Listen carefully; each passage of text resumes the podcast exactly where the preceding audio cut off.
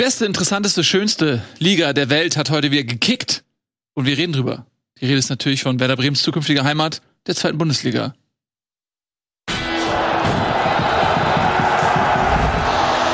Weißt du, weißt du, was mein größtes Problem daran ist? Ich bin seit Jahren in diesem Format und unter anderem auch, weil ich halt gemerkt habe, ja, Tobias Escher, okay, aber du bist halt auch fachlich eine Koryphäe, von, der man, von der man denkt, so, du hast die Champions League-Hymne erfunden. Das, genau, das was, das, was du sagst, das ist Fakt. Aber seit zwei Jahren verrennst du dich da in einem Quatsch. Du, man merkt, du wirst, das ist emotional. Das, der, der Frust über deinen Nein. eigenen Verein Mhm. sorgt dazu, dass du eine Projektionsfläche brauchst. Wir sind es nicht. Soll Wir sind jetzt- fünf Punkte hinter Eintracht Frankfurt. Sind wir jetzt an dem Punkt, endlich, endlich kann ich dir sagen, warum ich das mache. Ja. Möchtest du es hören? Ja. Und zwar, was mir seit zwei Jahren und länger wirklich auf den Sack geht, ist, dass du dieses ängstliche Understatement hast, dieses Zufriedensein mit, oh, und du guckst dir das Bayern-Spiel schon gar nicht mehr an, weil du eh sagst, oh, das wird ein Desaster, da gucke ich gar nicht hin. Und diese, da, da, mit dieser Attitüde gehst du da, seit Jahren durchs Leben. Und indem ich dich aber die ganze Zeit piesacke und sage, Bremen steigt ab, zwinge ich dich in so eine Verteidigungsposition für deinen Club. Ich zwinge dich in die Offensive. Und auf einmal kommen nämlich solche Gedanken raus, sowas, wie, ja, wir steigen nicht ab. Und auf einmal hast du eine breite Brust, nur weil ich dich piesacke. Und das ist, der, das ist der Nico, den ich sehen will. Kennst, kennst, du, kennst du den Begriff umgekehrte Psychologie? Erklär ihn mir. Das mache ich seit Jahren. Und Bayern München war genau so ein Mhm. Ja. Ding. Und ich habe da seit Jahren das funktioniert. Jetzt hat's geklappt. Zack, selber So. Bayern habe ich damit eingewickelt. Und Oder- dich auch. Wo wir beim Thema Overstatement sind. Mhm. Dann sagst du doch bestimmt, der HSV steigt auf, oder? Nein, also das von dem Fan vor. Ja, ich, das ist natürlich jetzt äh, ein guter Konter, aber der ist insofern auf lahmen Beinen unterwegs, weil ich ja immer recht habe. Im Gegensatz zu euch. Hallo, gut. Werder Bremen. Können, wir- können wir mal gar, können wir nicht einbinden hier, ne? Ja. Abstiegskandidat, erste Liga. Ja. Junge, Junge, Junge, Junge, Junge. ja. Die Überleitung können wir natürlich nehmen. Mir aber es ist ja wirklich so, ihr, das ihr seit Jahren liegt mir in den Ohren, ja, dein Zweckpessimismus und so weiter. Und es ist ja kein Zweckpessimismus, es ist ja einfach Realismus. Und das sage ich euch immer wieder. Und das ist auch in dieser Saison. Ach Gott, die, diese Platte kann ich echt nicht mehr. Ja, aber, es, was, aber sorry, das ist die Platte der Wahrheit. Soll ich dir was sagen? Ich erzähle dir mal was. Ich Ja. erzähl dir was. Ich habe mich, ich habe mir für Bundesliga, da ich ja weiß, du interessierst dich ja einen Scheiß für die anderen Vereine, wie euer Trainer. Mhm. Äh, Tobias, äh, Tobias hat wichtige Dinge zu tun, als sich Zweitligaspiele anzugucken. Also habe ich mal etwas gemacht, was ich, äh, damit das Ganze hier ein bisschen Niveau kriegt. Ich habe mich mit sieben, acht Freunden von anderen äh, Fußballvereinen der zweiten Liga unterhalten. Mhm. Und der Tenor ist einhellig. Das, was der HSV da Mhm. auch gegen Hertha einwechseln kann, das hätten andere gerne die Hälfte davon als Stamm im Sturm. Also kommen wir nicht mit der HSV und die Truppe und oh, das schaffen wir alles gar nicht. Der HSV Klopf, klopf an alle Podcaster der Republik und weltweit. Du möchtest, dass mehr Leute deinen Podcast hören? Dann ist audiomarktplatz.de genau der richtige Ort für dich. Es ist ganz einfach. Mit Werbung in anderen Podcasts wird dein Podcast von neuen Hörerinnen und Hörern entdeckt. So viele Menschen, die hören täglich ihre Lieblingspodcasts und jetzt stell dir vor, Werbung für deinen Podcast erreicht sie genau dann, wenn sie am aufmerksamsten sind. Besuch noch heute audiomarktplatz.de, den größten Marktplatz für Podcast-Werbung in Deutschland von Podigy. Podcast-Werbung. Geschichten, die bleiben. Überall und jederzeit.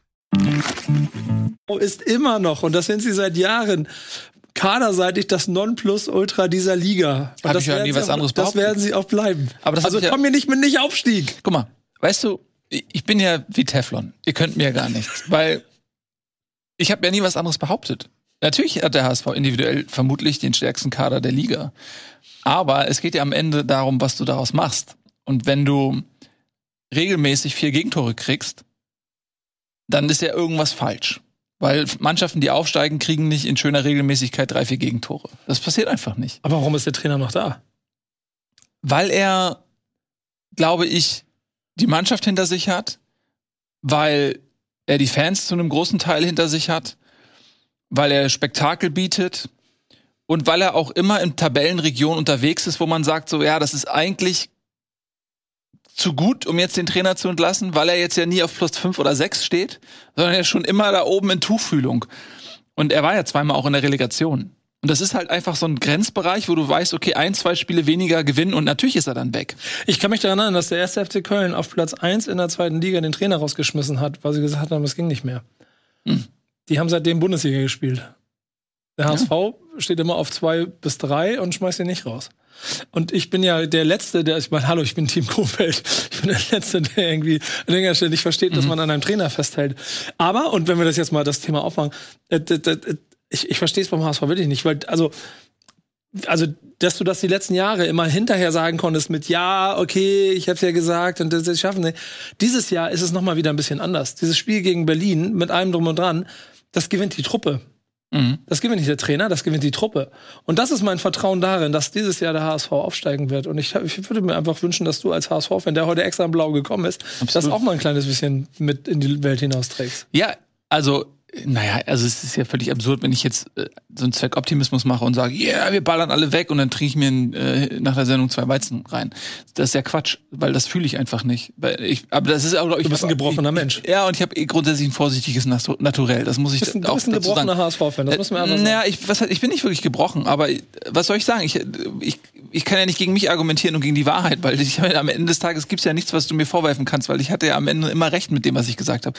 Das ist ja, ähm, Ja, ist ja leider so. Glückwunsch, deswegen bist, bist Ja. du seit fünf Jahren Fan von einem Zweitligisten. Ich weiß nicht, ob Ja. das jetzt die. Aber ich kann es ja nicht ändern. Jetzt mal, geiler? Nein, ich, ich verstehe nicht, der, der, ich, wo du, in, wo, in welche Stelle, wo du jetzt versuchst reinzustechen, weil ich bin ja nicht derjenige, der irgendwas blockiert oder verhindert. Warum Weißt das du? Spiel am Wochenende? Gibt dir das nicht das Gefühl, ja, okay, die Jungs steigen auf?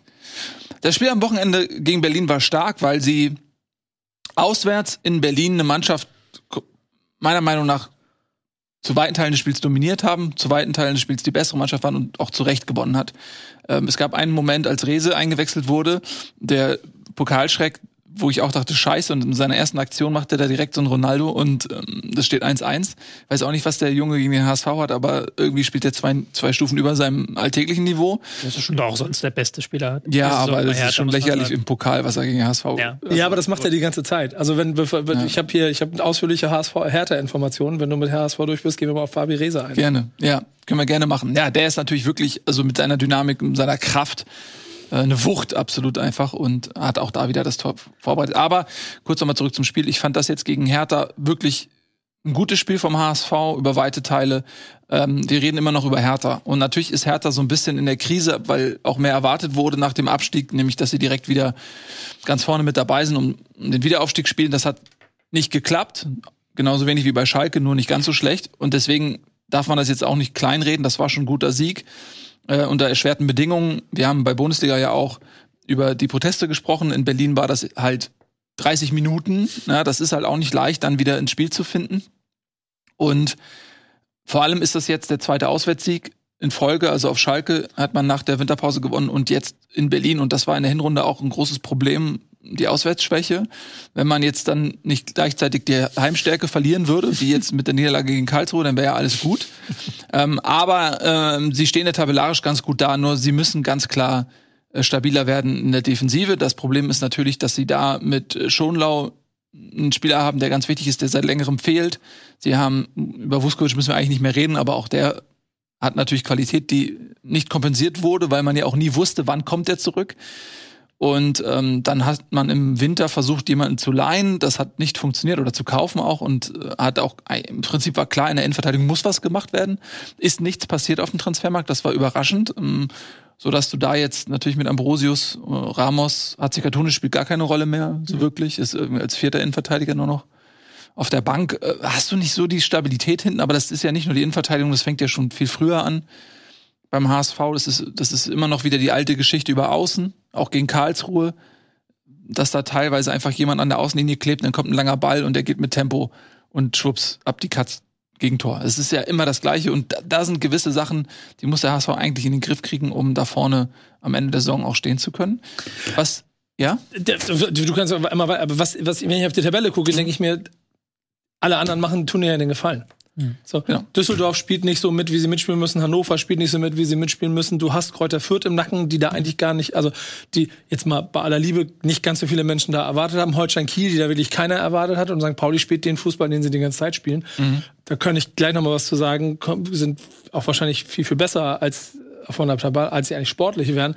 Es ist alles vorbereitet, dass Ja. der HSV aufsteigt. Genau, war es aber letztes Jahr auch mit Darmstadt und Heidenheim. Ne? Letztes Jahr hatten Darmstadt Heidenheim hatten noch mehr Punkte. Ich habe es jetzt auch gerade nochmal zusammen nachgeguckt. Mhm. Der HSV letztes Jahr mit 41 Punkten auf Rang 2, vier Punkte hinter Darmstadt, die noch sogar besser da stand zum selben Zeitpunkt als St. Pauli.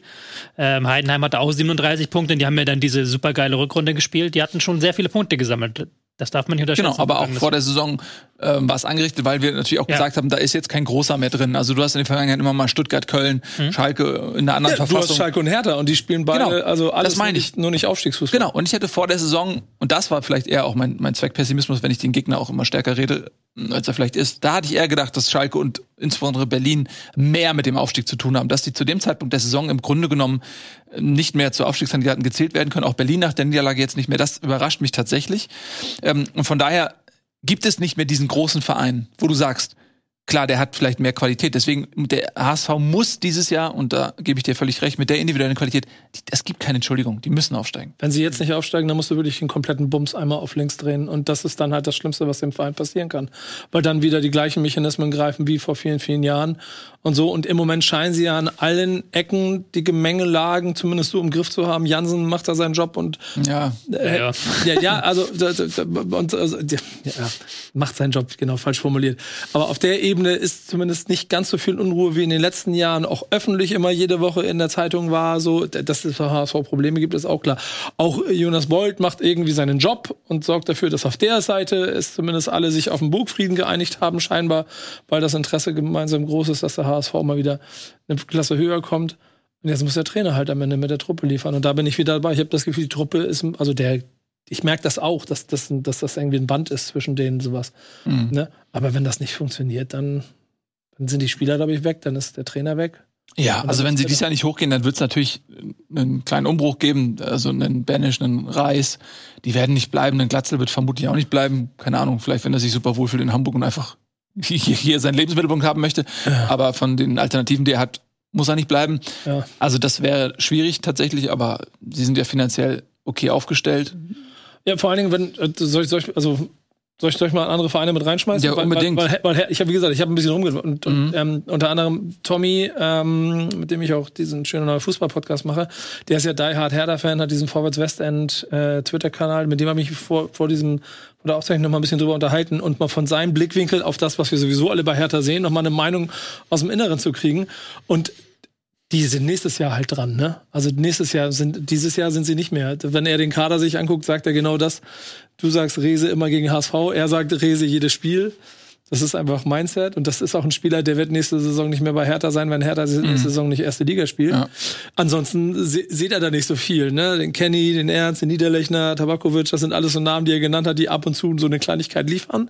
Aber keiner, der irgendwie den Verein trägt, außer Rese, keine Spielidee durch den Trainer, ähm, ziemlich viele Enttäuschungen im Kader, äh, das, das zentrale Mittelfeld nicht im, im Griff. Das heißt, und das ist ja fast das Schlimmste, was dir passieren kann, wenn du in der zweiten Liga dann halt nicht dominant auftrittst in dem Bereich, dann passiert halt das, was sie im Moment haben, dass sie die ganze Zeit gegen Mannschaften auch Punkte lassen, wo du keine Punkte lassen darfst als Hertha. Ähm, und man darf ja auch in der Gesamtkonstellation beim Fahren, ich weiß, in dieser Kai Bernstein-Moment, Ja. der, der hat ihn jetzt, also das, das, das, das, du merkst richtig, das dauert noch. So, wo auch immer. Und ob das jetzt, das kannst du, glaube ich, nicht messen und so, aber das hast du im Pokal gemerkt, das hast du in dem Ligaspiel gemerkt.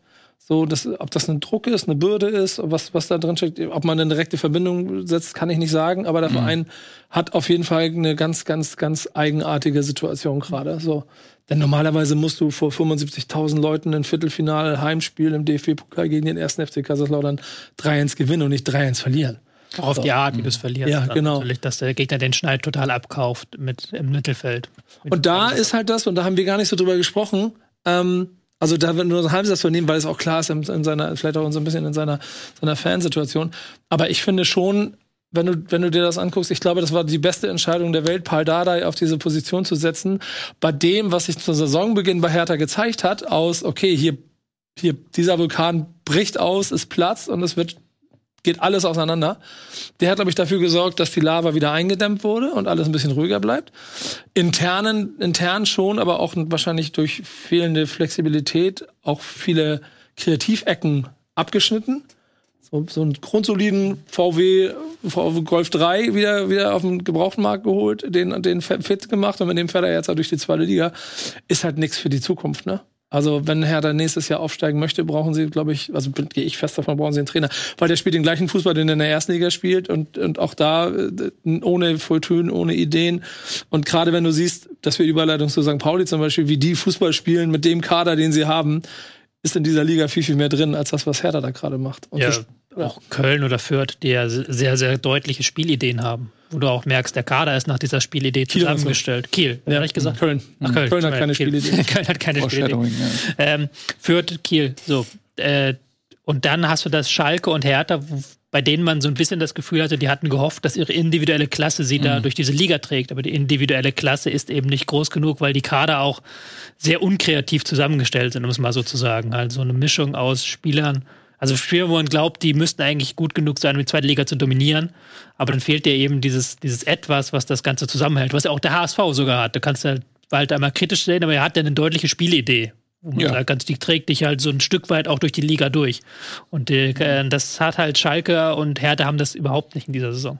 Nee, und, bei, und bei Schalke ist ja auch das noch dazu, dass was Hertha ja im Moment nicht hat, jetzt durch den Tod von Kai Bernstein wieder so ein kleines bisschen, aber dass die Nebenkriegsschauplätze bei Schalke halt, also da rumort's ja schon und alles, was da so an Aktionen rund um diese Mannschaft stattgefunden hat, bei angefangen einem Kader, der auf jeden Fall nicht, nicht aufstiegstauglich zusammengestellt wurde, du kannst nicht zum dritten Mal in Folge der, der Meinung sein, dass du mit, mit, mit, äh, also mit Glück 18 Spieler zusammenkriegst, die aufs Neue wieder gut funktionieren und ein Ziel erfüllen. Und typisch Schalke auch die Hoffnung darauf, dass Terodde jetzt nochmal wieder die Lösung ist, um Tore in der zweiten Liga zu schießen. All das klingt für mich, und das ist auch liebe Grüße an Pillard, der hat uns auch eine 5 Minuten Sprachnachricht geschickt, die ich auch abspielen könnte, aber das mache ich nicht. ähm, der, der, da ist halt, also wie hat er es so schön formuliert, und das ist, glaube ich, das Wichtigste. Er hätte selber nicht gedacht, dass er mal in die Situation kommt, dass er sich so über ein 1 zu 0 gegen Eintracht Braunschweig freut. Und das bringt Schalke einfach so ein bisschen auf den Punkt. Ja, das ist für Schalke natürlich wirklich schwierig. Sie haben sich dann in der Rückrunde in der Bundesliga so Qualität dazu geliehen, die den Verein dann allesamt verlassen hat. Und dann musst du halt mit so einem Riesenumbruch und mit wenigen finanziellen Mitteln dich zeitnah für die zweite Liga wappnen. Und das ist ja auch schwierig mit, unter den ganzen Voraussetzungen, auch was die Führungsriege dort angeht, den Leuten, die verantwortlich sind für die Kaderplanung. Das war alles nicht so leicht. Und sie haben keinen Kader auf die Beine gestellt, der um den Aufstieg spielt. Aber das Problem ist jetzt, dass sie nicht nur nicht um den Aufstieg spielen, sondern sie spielen gegen den Abstieg. Und das ist wie so ein Damoklesschwert, weil wenn dieser Verein absteigt, ist das schwierig. Stell dir das mal vor. Das ist richtig schwierig. Und Stell dir das mal vor. Das ist so ein bisschen wie Kaiserslautern. So ein bisschen, also kannst du, das kannst du mir nicht. Das ist der, immer noch, glaube ich, der mitgliederstärkste Fußballclub. Der Fußball war irgendwie sowas, auf jeden Fall Top 3, was die Mitglieder Schalke angeht. jetzt. Ja, auf der Welt, ne? Schalke hat viele Mitglieder, ja. Ja, genau. Mhm. So, das, das, das kannst du mit nichts anderem vergleichen. Das ist auch kein Vergleich zu, zu Kaiserslautern oder so. Das ist nochmal ein anderes von. Und dann diese ganze Lizenzsache mit, die kriegen keine Lizenz für die dritte Liga. Das heißt, wenn sie absteigen, geht's in, stell dir das mal vor. Ja, da muss man, da, da muss man erst mal gucken. Also das ist schon ein großer Name. Ich glaube schon, dass alle bemüht sind, dann einen Weg zu finden, wie Schalke auch weiter existieren kann. Ich würde sie jetzt nicht direkt ins Grab schicken, aber es äh, so oder so, egal was am Ende dabei rauskommen würde, die Angst, diese existenzielle Angst vor dem Abstieg, die ist ja dann ab einem gewissen Zeitpunkt spürbar, wenn es in die Köpfe kommt, fuck, das kann tatsächlich runtergehen, weil noch ist man ja jetzt vielleicht nicht bei leidgeprüften Schalke-Fans, die auch die schlimmsten Szenarien einkalkulieren. Aber so von außen betrachtet denkt man, ja, komm, Schalke, das wird schon gut gehen, die werden nie im Leben absteigen. So. Und dann guckst du aber auf die Tabelle und siehst, jetzt haben sie gegen Braunschweig mit Ach und Krach 1-0 gewonnen, vielleicht nicht unverdient, aber das ist nur ein 1 zu 0. Ja, und dann siehst du, wenn diese Punkte jetzt mal, wenn du die mal wegrechnest, weil vielleicht durch die dumme Idee das Einzelne verloren geht, alter Schwede, dann stehen die auf einem Abstiegsplatz. Ja.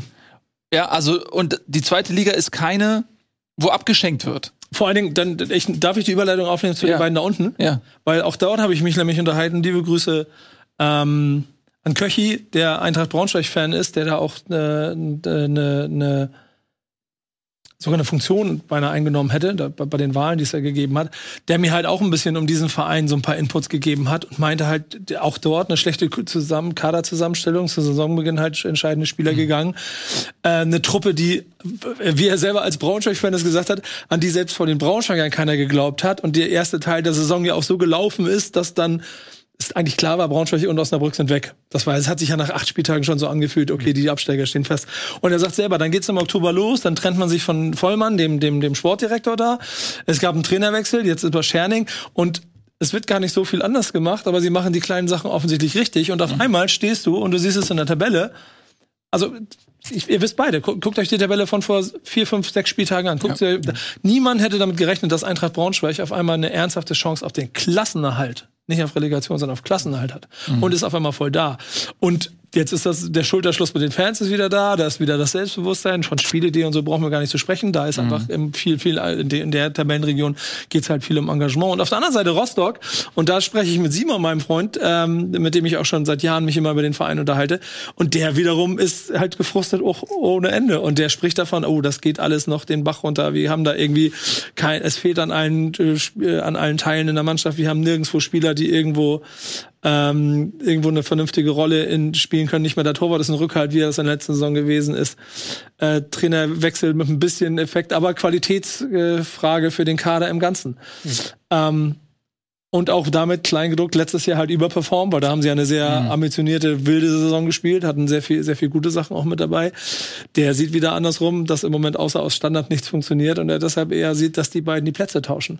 Und da drin steckt Schalke 04 die, mhm. die, äh, also da habe ich mich selber getäuscht, von denen ich gedacht habe, die gewinnen gegen Hamburg und dann starten sie die Aufholjagd und dann ärgern sie noch die ganze Liga. Ja. Aber nochmal ganz kurz zu dieser grundsätzlichen Konstellation. Ja, genau. Ne? Mal ausgenommen Osnabrück, die jetzt aber auch am Wochenende, das meine ich mit, da wird nichts abgeschenkt, eine sehr, sehr gute Leistung in Nürnberg gebracht haben. Ne? Also die sind nicht so tot, wie man das vielleicht meinen möchte. Und danach kommt Braunschweig und die haben 20 Punkte nach 20 Spielen, einen Schnitt von 1,0. Wenn du das hochrechnest, sind das 34 Punkte am Ende der Saison als Vorletzter. Wenn du das mit der ersten Liga, Liga vergleichst, wo du Köln hast und Darmstadt hast, die haben, was ich, elf Punkte oder Köln hat jetzt ja gewonnen, 14 Punkte mhm. nach 20 Spielen. Also deutlich geringer, äh, ich kann nicht reden, weil es so früh rein. ist, deutlich geringeren Punkteschnitt nach äh, Ablauf von 20 Spielen was ja auch wieder zeigt, dass die zweite Liga eine sehr ausgeglichene ist. Und da kann sich auch, und das hat Braunschweig gezeigt, innerhalb von ein paar Wochen einiges ändern. Das kann sich aber auch einiges dramatisieren. Ja, da ist noch längst nicht absehbar, bis auf wirklich Osnabrück, wie das am Ende der Saison einläuft. Auch Magdeburg zum Beispiel hat eine klare Tendenz nach unten. Die haben zu Beginn der Saison sehr gut oben mitgespielt. aber holen einen Punkt gegen Kiel. Ja, die holen jetzt Last Minute einen Punkt gegen Kiel, auf jeden Fall. Brauchen Klasse, sie auch. Aber sie holen. Aber die Tendenz geht auch dahin, ja. dass sie eventuell auch noch mal was damit zu tun haben könnten. Mm, also, und auch Lautern, ne, die haben auch, glaube ich, ein gutes erstes Saisondrittel gespielt und da geht die Tendenz auch nach unten. Und, äh, und da redet bei Hertha übrigens niemand drüber, aber die sind näher an Platz 16 als an mhm. Platz 3 und das aber recht deutlich. Aber reden halt, und das ist auch Tommys, Tommys Reden so ein mhm. bisschen halt von im Mittelfeld und die Saison hat sich damit so ein kleines bisschen erledigt. Lass Braunschweig nochmal zwei Spiele gewinnen, dann kann das auf einmal, also ich weiß nicht, ob die auch, also ich glaube, dass bei Schalke nicht und ich glaube auch nicht, dass Hertha auf Abschießkampf eingestellt ist in der zweiten Liga. Ja, aber da muss man ja auch noch dazu sagen, dass Kaiserslautern jetzt so ein bisschen, man tut sie gerade besser machen, als sie sind, durch dieses, äh, diese Pokalsensation, muss man ja fast sagen, im äh, mhm. Olympiastadion den Sieg äh, die Woche davor. Aber die sind ja auch in so einer richtigen Negativspirale mit dem Trainerwechsel zu Gramozis und der ist auch schon wieder angeschossen, so angeschossen, dass sie öffentlich sagen müssen, die Gerüchte um den Trainerwechsel sind haltlos. ja, da, also da ist ja auch nicht alles besonders gut. Also es gibt da Teams, die sind eher so auf dem absteigenden Ast und eher auf dem aufsteigenden Ast. Bei Kaiserslautern bin ich mir nicht sicher, bei Rostock auch nicht. Wilde, The wilde Theorie. Ja. Durch den Halbfinaleinzug Kaiserslauterns haben sie genug Geld, um den Trainer zu wechseln. Bedeutet, wenn Gramozis das Halbfinale, das Viertelfinale verloren hätte, hätte Kaiserslautern nicht das Geld, ihn auszuwechseln. Und es könnte natürlich auch sein, dass Kaiserslautern als Pokalfinalist in der dritten Liga wieder auftaucht.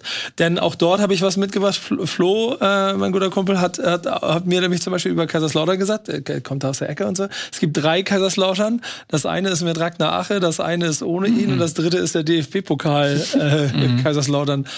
Und wahrscheinlich ist es so. Also er sagt viel Verletzungspech, er sagt Potenzial ist da, aber auch wenig Spielidee.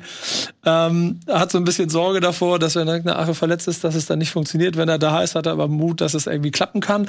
Und, das war das Lustigste, was am Ende noch rauskam, seine These ist, FCK wird die einzige Mannschaft in dieser Saison sein, die Bayer Leverkusen schlagen wird. Schöne Grüße aus Kaiserslautern. Ich glaube, er redet von einem potenziellen Pokal-Halbfinale oder irgendwie ja. sowas. Mhm. Aber, aber ja, es ist, da musst du nicht ernst nehmen, ist ein Witz, ja. war, war, Humor. Tobi, da verstehe ich keinen Humor. Da verstehe ich. Ja, verstehe ich schon. Aber bringt das wahrscheinlich auf den Punkt. Wahrscheinlich gehen sie, wie ich schon sagte, als dann Drittligist ins Pokalfinale. Es kommt natürlich auch ein bisschen auf die auf Auslosung an, weil wenn sie ein Heimspiel gegen Düsseldorf haben, dann ist das gar nicht mehr so abwegig. Hm. Hm. Hätten sie bei St. Pauli auch gedacht mit dem Heimspiel gegen Düsseldorf. Ja, aber das ist ja zugegebenermaßen jetzt das einfachste Los und weißt du nicht. Wir haben ja, doch, wir nehmen es hier am Montag auf, vielleicht ja, auch Saarbrücken gegen, ich sag, ich sag Saarbrücken. gegen Gladbach. Ich sag Saarbrücken, komm weiter. Kann ja sein. Weiß das kann nicht. auch sein. Ich sag Saarbrücken. Aber dann hat Saarbrücken, hat Saarbrücken Heimrecht, ne? Und dann gibt es Saarbrücken gegen Stuttgart und äh, Düsseldorf, Kaiserslautern gegen Düsseldorf. Stellt euch das mal vor. Äh, ja, alter Schwede, ey. Das, das, das, willst du doch auch irgendwie nicht. Nee, aber Saarbrücken gegen ja. Kaiserslautern im DFB-Pokal. Ich muss sagen, das schmerzt mich immer noch, dass der HSV dieses Spiel weggeschmissen hat. Gegen Hertha. Ja. Das schmerzt mich immer noch. Ja, ja, kann ich, kann ich, aber das tut auch jedem. Und da ist, also ich kann auch noch mit St. Pauli weitermachen, wenn ihr wollt. Ich habe heute alle Vereine im, im Griff, mhm. weil, also, soll ich? Dann mache ich. Äh, machen gleich. Ich wollte einmal noch zum Abstiegskampf sagen, weil ich wollte das nochmal unterstreichen, was du gesagt hast mit unberechenbar und da kann ja jede Mannschaft eine Serie starten. Eintracht Braunschweig war komplett weg. Die sind jetzt, wenn man nur seit dem Trainerwechsel zu Scherning schaut, sind die im Ta auf Tabellenplatz 6 oder 5 oder sowas. Also die, die gehen richtig ab und wenn die den Punktenschnitt jetzt weiter unter dem neuen Trainer halten, dann gehen die da unten wieder raus und dann geht wieder jemand anders unten rein. Das ist schon sehr, sehr spannend. Bis auf Osnabrück, die ich ja auch ein bisschen verfolge, weil ich auch für die neue Osnabrücker Zeitung schreibe. Ja, die sind halt individuell leider wirklich eine Nummer zu klein für die Liga. Da merkst du gerade im Mittelfeld, das, was du heutzutage normalerweise auf ein oder zwei Spieler aufteilst, müssen die auf drei Spieler aufteilen. Also die haben da einen Kämpfer, einen Pressingspieler und einen Kreativen. Und das ist dann zu wenig in dieser Liga. Und dann 2-2 gegen Nürnberg ist dann schon ein großer Erfolg.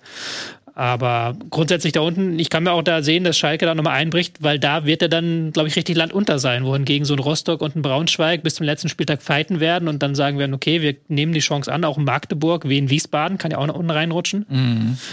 Ist dann bei Schalke oder auch in Kaiserslautern bei diesen Traditionsvereinen, das ist ja auch eine Bürde. Und dann sehe ich schon wieder äh, Fanproteste und äh, besetzte Busse und sowas.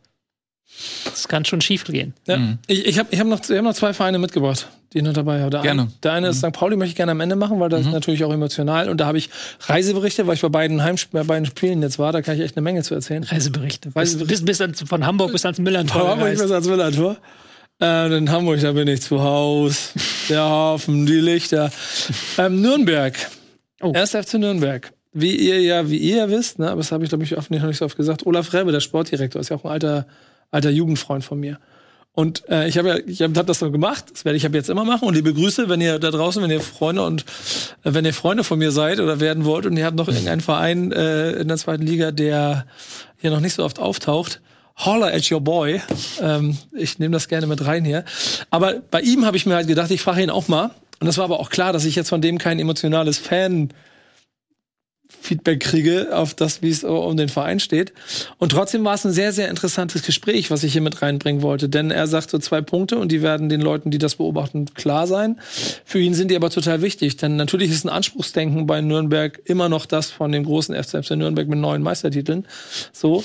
Ähm, sind aber ein Zweitligist, der in seinen Augen halt einfach auch besser dasteht als in der letzten Saison, der einen Transfer, jetzt schon einen Transferüberschuss von fast zweistelligen Millionenbetrag hat, der unheimlich viele junge Talente hat, die alle einen Wert haben, die, die, die sie in den nächsten Jahren verkaufen werden. U17-Weltmeister, der im Kader steht und der sich entwickeln wird. Und dann ist ein Unentschieden gegen Osnabrück halt unglücklich, aber voll im Soll, weil er selber sagt, es ist jetzt gerade mal ganz gut, dass wir eine Realität haben, die uns irgendwie in der Mitte der Liga platziert.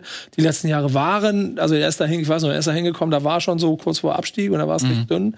So, das alles so ein kleines bisschen abgefangen. Und jetzt in den nächsten Jahren kannst du was damit aufbauen, ne? Also, ich, ich finde, ich finde, den äh, Aspekt darf man dabei nicht ver verwechseln oder vergessen, wenn man auf Nürnberg guckt. Die werden wahrscheinlich richtig Optionen haben, auch, auch ähm, budgettechnisch in den nächsten Jahren. Wenn der Usun dann noch weggeht und da richtig Geld in die Kasse spielt, mhm. dann hat Nürnberg auf einmal richtig Geld, um eine Zweitligatruppe aufzubauen. Die, also, das ist, also, das muss ja das nächste Ziel sein, dann nächstes Jahr zu denen zu gehören, die vielleicht im ersten Drittel dabei sind. Ja, Usun ist ja das große Stichwort da bei Ja. Nürnberg. Ja. Der, ohne den wäre die Mannschaft wirklich unterdurchschnittlich gut. Der Ja. rollt runter einiges raus mit seiner Technik, mit auch seiner Torgefahr. Zehn Der wird- Tore. Ja, der wird nicht, der wird nicht da bleiben und dann musst du eben das Geld auch wieder gut anlegen. Ist ja auch immer so eine Schwierigkeit. Und Nürnberg, da weiß ich nicht, in welche Richtung die sich entwickeln. Und am Anfang der Saison habe ich sie relativ häufig verfolgt. Da haben sie versucht, so ein bisschen Ballbesitzfußball, ein bisschen wirklich offensives Spiel zu machen. Sind sie jetzt richtig von abgekehrt und da sieht man nicht mehr so ganz so viele Ansätze, aber da muss man mal gucken, wie sich das weiterentwickelt. So ist es natürlich immer eine Chance, wenn du so einen Spieler hast, der dir auf einmal mal einen zweistelligen Millionenbetrag in die Kasse spült. Sehr geil, aber dann musst du das Geld auch gut einsetzen, natürlich.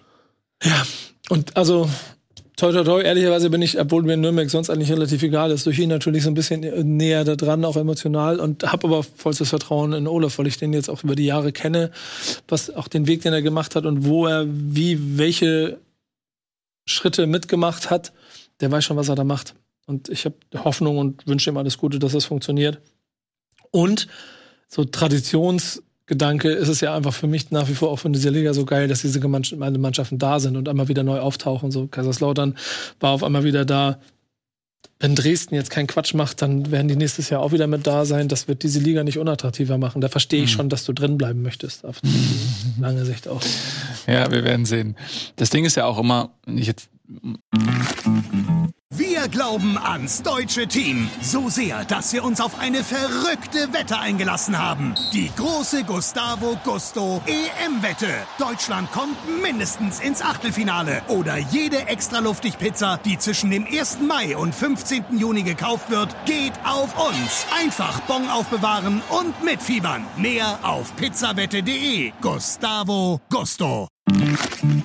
nicht wieder zu lang jetzt zum HSV zu kommen, aber selbst wenn du aufsteigst, ist ja die Frage, und wir sehen es an Darmstadt und Heidenheim, wie gehst du denn da rein? Und wenn ein Trainer sehr überzeugt, an der Sturheit kratzend, an seinem Spielsystem festhält und jede Reform ihm abgerungen werden muss, ja.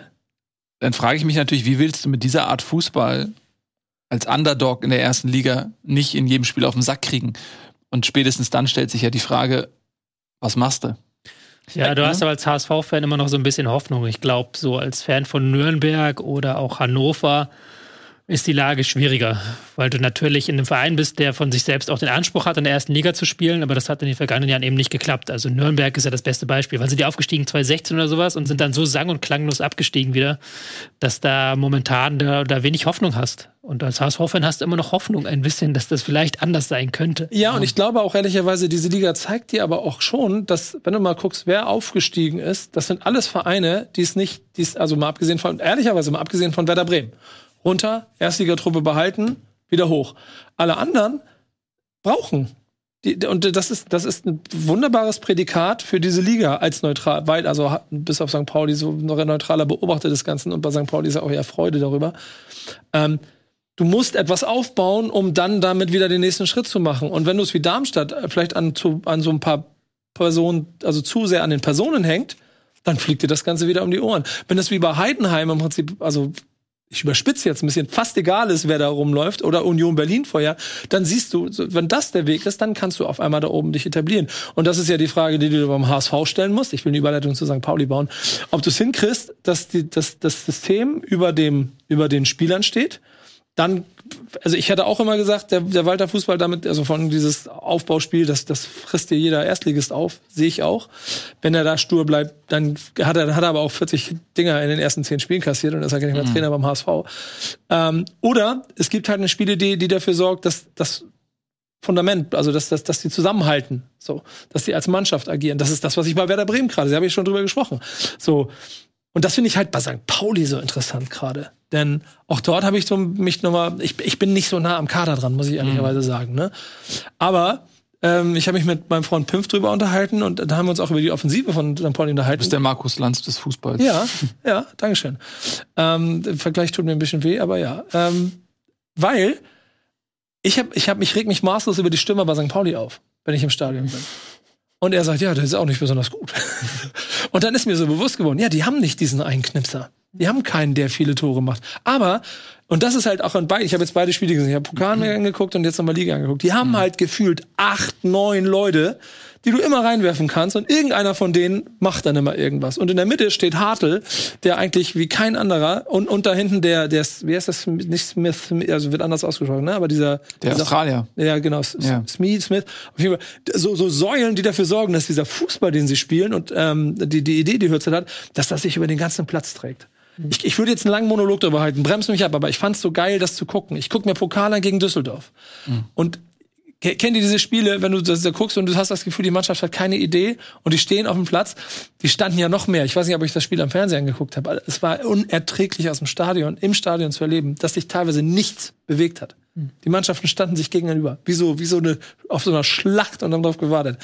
Und dann kam aber immer punktuell, immer die gleichen, und das ist vielleicht der Fehler, aber es waren trotzdem, es, es, es wirkte so wie, okay, es ist nicht so planlos.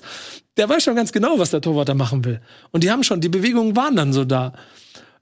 Aber es hat halt am Ende nicht funktioniert. Und dass sie dann gegen Düsseldorf sich ins Elfmeterschießen retten, das war fast, fast Glück. Und das hat, war nicht der Elan, nicht das Feuer, das ich von St. Pauli vor die Wochen gesehen habe. Anders gegen Fürth. Da war es wieder dieses St. Pauli, was ich total faszinierend finde. Denn ich weiß nicht, äh, wie oft ihr euch Spiele von denen angeguckt habt. Ich weiß nicht, äh, du wahrscheinlich häufiger als, als, als Nies.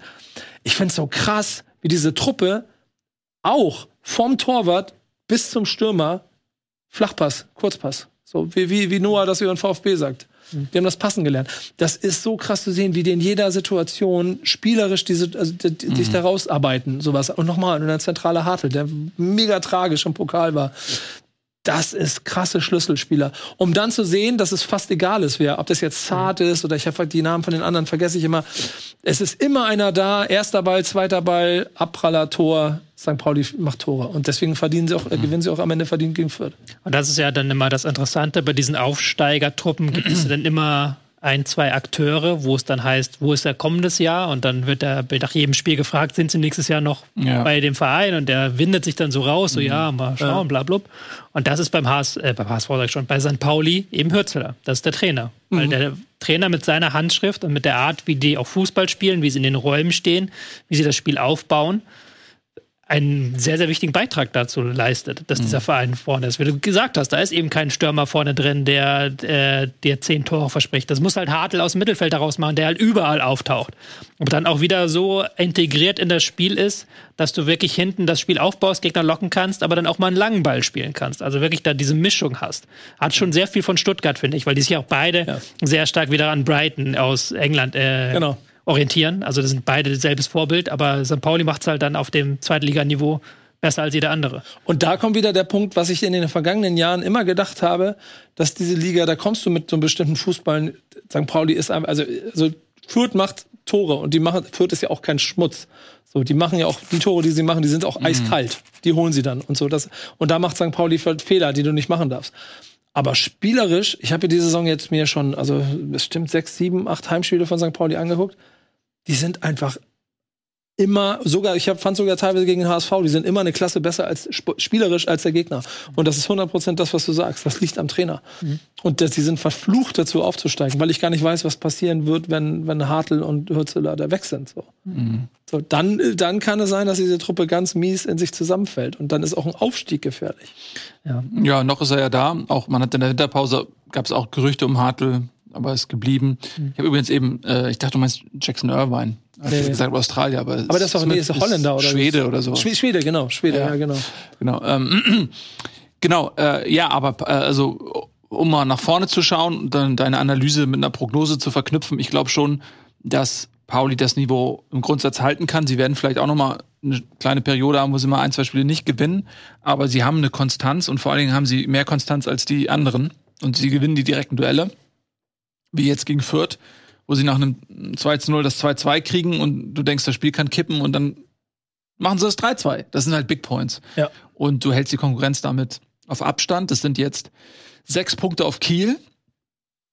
Das, also auf dem Relegationsplatz ist Kiel gerade. Das ist schon eine Menge. Und wie gesagt, Kiel muss auch erstmal wieder konstant werden. Die haben nämlich jetzt auch gegen Magdeburg und davor ja auch schon Punkte gelassen. Also das spricht sehr, sehr viel für St. Pauli. Und ich kann immer nur wieder erzählen, dass am 32. Spieltag es Ah. kann wild werden. Ja. St. Pauli am Volks, im Volkspark spielt.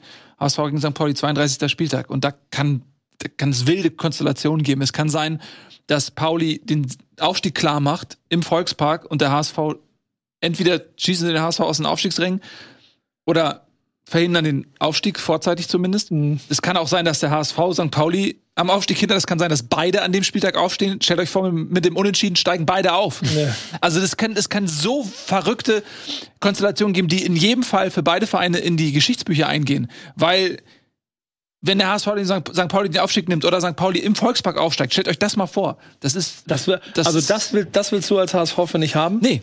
Definitiv Nee. nicht. Ich bin ja aber, äh, und da bleibe ich auch die ganze Zeit dabei, und es gibt verschiedene Faktoren, die ich an einigen Stellen schon erzählt habe, und du bist auch einer davon. Kommt mal hoch. Ja, das musst du mir doch nicht sagen. Ich bin doch voll dabei. Ich, schlage ein. aber ich, bin ja, aber du kennst mich auch. Hätten wir vor vier Jahren gesprochen, hätte ich gesagt, hey, pff, bleib noch mal in der ja, zweiten okay, Liga. das stimmt. Ja, mhm. Echt, kommt mal hoch. Und beide. Und ich, ich, wie, es würde dem Ganzen so gut tun, wenn, wenn wir nicht in der ersten Liga immer nur Stadien haben, wo es heißt ausverkauft und du siehst trotzdem zwei Drittel der Plätze leer auf der Tribüne, sondern dann kommen 57.000 liebe Grüße, HSV-Vollidioten im Stadion, die diesen Verein durch die Welt schreien werden. Auch Schalke, Alter. Was sind das? Über 60.000 Zuschauer gegen Eintracht Braunschweig. Kellerduell, zweite Liga. Ja. Das muss hoch. Das muss Ja, hoch. also nochmal, also die Entwicklung der, der Fankultur in Hamburg ist sensationell. Einige sagen natürlich, okay, da ist ein gewisses Anspruchsdenken sportlicher Natur verloren gegangen, was das angeht. Aber wenn du siehst, wenn du siehst, wie die Fans den Verein tragen, auch jetzt in Berlin, 20.000 HSV-Fans machen das zu einem Heimspiel. Das ist, das ist eine unglaubliche Qualität, die der Verein hat, diese Fankultur. Es ist wirklich Wahnsinn. Und man darf ja, und, und, und Stichwort das letzte bei St. Pauli, das ich noch erwähnen wollte, wenn ihr eben noch mal die Tabelle gesehen habt, ne, wenn die nicht aufsteigen, also die haben 19. Spiel, 20. Spieltag kein Spiel verloren. So. Zweite Mannschaft hat fünf, vier oder fünf Spiele verloren. Also St. Pauli Ja, weil muss hoch. zu viele für unentschieden. Die Ja. müssen sich nachher, wenn sie nicht aufsteigen, ärgern, weil die haben ja auch sehr viele Punkte gelassen, gerade Mhm. zu Saisonbeginn oder jetzt auch im Dezember, weil sie ihre Chancen nicht gemacht haben. Da sind wir dann wieder äh, bei diesem Bei dem Thema. fehlenden Stürmer, ne? Ja. Ich sage jedem, die sind übrigens immer noch ungeschlagen. Auf diesem Hügel sterbe ich im Notfall. Ein Elfmeterschießen ist keine Niederlage. Ist ein Unentschieden. Ja, aber Bruder, fühle ich, nehme ich mit. Nehme ich mit. Nehme ich mit. Gut, ein Sieg ist immer, wenn man diese Sendung zu Ende schaut. Und vor allem auch alle anderen Sachen, die hier auf dem Bundesliga-Kanal für euch jede Woche veröffentlicht werden. Nico, Ja, coolen, äh, coole Aktion mit deiner Recherche. Finde ich gut. sehr gerne. Bob Andrews. Danke, Dankeschön. Hat mir gut gefallen. Gerne wieder. Kommt, kommt, kommt zu mir, kommt zu mir, ihr Zweitliga-Fans. Erzählt mir, was bei euch los ist. Ich möchte halt auch mal wissen, was beim Karlsruher SC los ist. Okay, das ist sehr konkret. Dann KSC-Fans, ihr kennt Nikos Nummer 0800 rap.de. Ruf mich an. Und ähm, hast du noch ein letztes Wort? Tschüss. Tschüss. Macht's Tschüss. gut.